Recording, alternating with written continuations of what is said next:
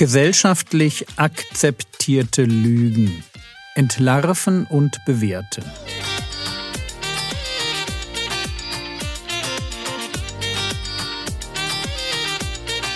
Theologie, die dich im Glauben wachsen lässt, nachfolge praktisch dein geistlicher Impuls für den Tag.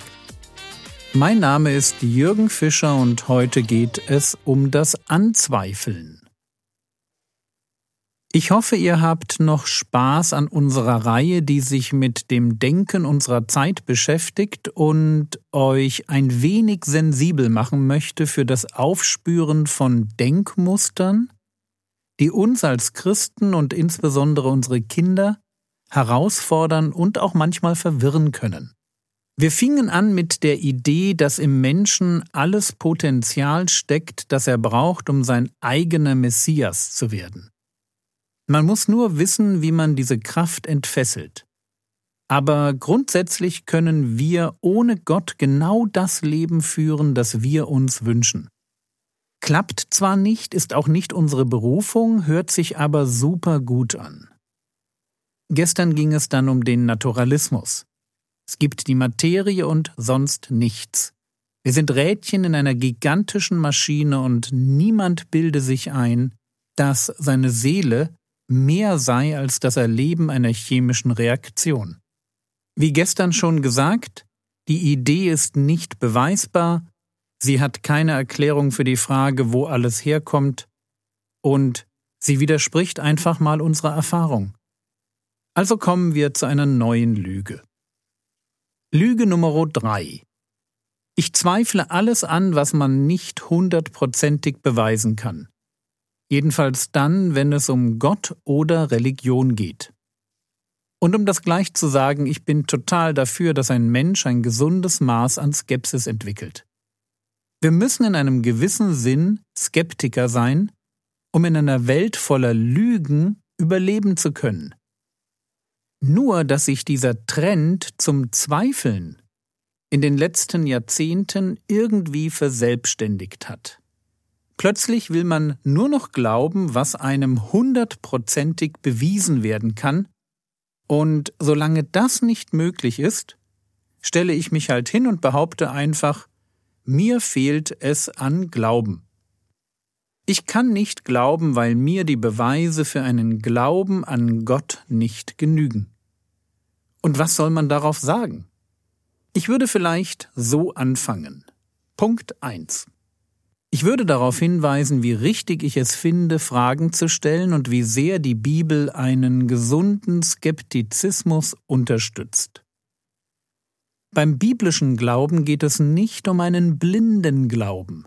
Es geht um Vertrauen. Und Vertrauen braucht gute Gründe. Vor allem dann, wenn er mein ganzes Leben und nicht nur ein bisschen religiöse Tradition umfasst. Als Gläubiger muss ich sehr genau unterscheiden zwischen der Wahrheit und meinem Wunschdenken. An etwas zu glauben, was ich mir wünsche, obwohl ich weiß, dass es nicht wahr ist, das ist vieles, aber kein biblischer Glaube. Der Glaube an Gott muss nicht nur mehr, sondern qualitativ etwas ganz anderes sein als der Glaube an den Weihnachtsmann. Und deshalb werden in der Bibel die Zweifler gefeiert. Apostelgeschichte 17, Vers 11 Die Einwohner von Beröa aber waren edler als die in Thessalonich. Sie nahmen mit aller Bereitwilligkeit das Wort auf und untersuchten täglich die Schriften, ob dies sich so verhielte. Die Beröer waren auf die Predigt eines Paulus hin skeptisch und sie analysieren die Argumentation des Apostels mit der Bibel in der Hand. Stimmt das, was er sagt? Und Paulus selber kann dann die Thessalonicher auffordern, 1. Thessalonicher Kapitel 5, Vers 21, prüft aber alles, das Gute haltet fest. Ein gesunder Zweifel bei dem, was ich höre und erlebe, ist sehr gesund und absolut biblisch. Punkt 2. Ich würde ganz realistisch feststellen, dass ich nie in der Lage sein werde, alles zu verstehen. Wenn ich alles anzweifle, was man mir nicht 100% beweisen kann, dann müsste ich ja auch in der Lage sein, jeden Beweis zu verstehen. Aber das bin ich nicht. Ein ganz einfaches Beispiel.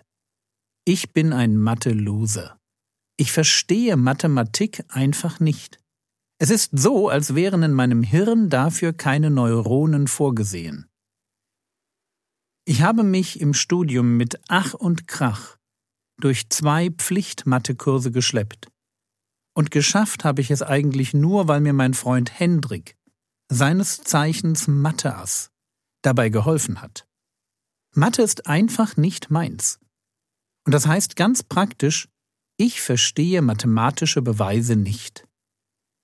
Vielleicht kann ich sie irgendwie nachvollziehen, aber sie packen mich nie, überzeugen mich nie. Ich bin mir nie sicher, ob es nicht auch anders sein könnte. Es bleibt immer ein Restzweifel. Aber eben nicht, weil die Sache selbst so bezweifelbar wäre. Ja, wie kann man Mathe anzweifeln? Das geht nicht. Es liegt daran, dass ich in mir ein Defizit trage. Und allein deshalb sind die 100% Beweisbarkeit nicht realistisch. Ich stehe mir mit der Forderung selber im Weg. Punkt 3. Nicht nur bin ich das Problem, sondern auch die Thematik. Vielleicht kann man bei Mathematik die 100% Beweisbarkeit fordern. Aber was ist mit historischen Ereignissen? Kann ich mit 100%iger Sicherheit beweisen, dass Marco Polo wirklich in China war? Oder dass Gaius Julius Caesar eine Affäre mit Kleopatra hatte? Nein, kann ich nicht. Ich kann bis zu einem bestimmten Punkt Fakten sammeln, die dafür sprechen, aber die 100% bekomme ich bei historischen Ereignissen nie. Und noch schlechter steht es um Wunder. Jürgen beweise mir zu 100 Prozent, dass Jesus aus den Toten auferstanden ist. Naja, ich könnte theologisch völlig richtig argumentieren. Und zwar so. Ich habe den Heiligen Geist und das beweist, dass der Herr Jesus jetzt im Himmel zur Rechten des Vaters sitzt und die Prophezeiungen aus Psalm 16 und Psalm 110 erfüllt hat. So argumentiert Petrus an Pfingsten in Jerusalem. Aber wird das einen atheistischen Zweifler überzeugen? Wohl kaum. Was ich sagen will, ist dies. Die Forderung nach den unwiderruflichen Beweisen ist eine Sackgasse. Sie ist unrealistisch, aber damit wird für mich auch klar, sie ist nicht ehrlich. Ich habe eine ganz andere Sorge bei denen, die nicht glauben, weil ihnen die Beweise für den Glauben an Gott nicht genügen. Ich denke nämlich, dass es diesen Superskeptikern gar nicht um Beweise geht dass kein noch so guter Beweis ihnen genügen würde. Und genau das würde ich abklären. Hey, sag mal, welcher Beweis würde dich denn überzeugen? Das ist die Frage, die wir stellen müssen. Und ich denke, dass dann sehr schnell deutlich wird, ob wir es mit einem echten Suchenden zu tun haben, der Antworten auf echte Fragen hören will, oder ob da jemand nur sein Nicht-Glauben wollen hinter der Maske des Nicht-Überzeugten versteckt. Und nur um das zum Schluss noch einmal zu sagen.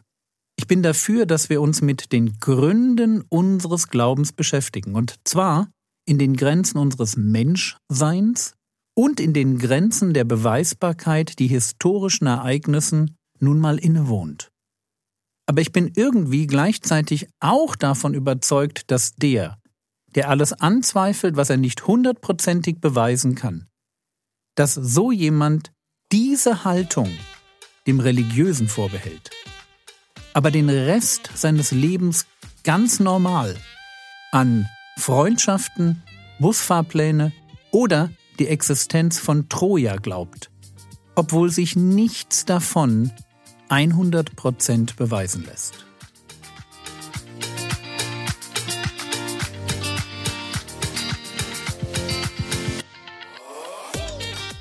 Was könntest du jetzt tun?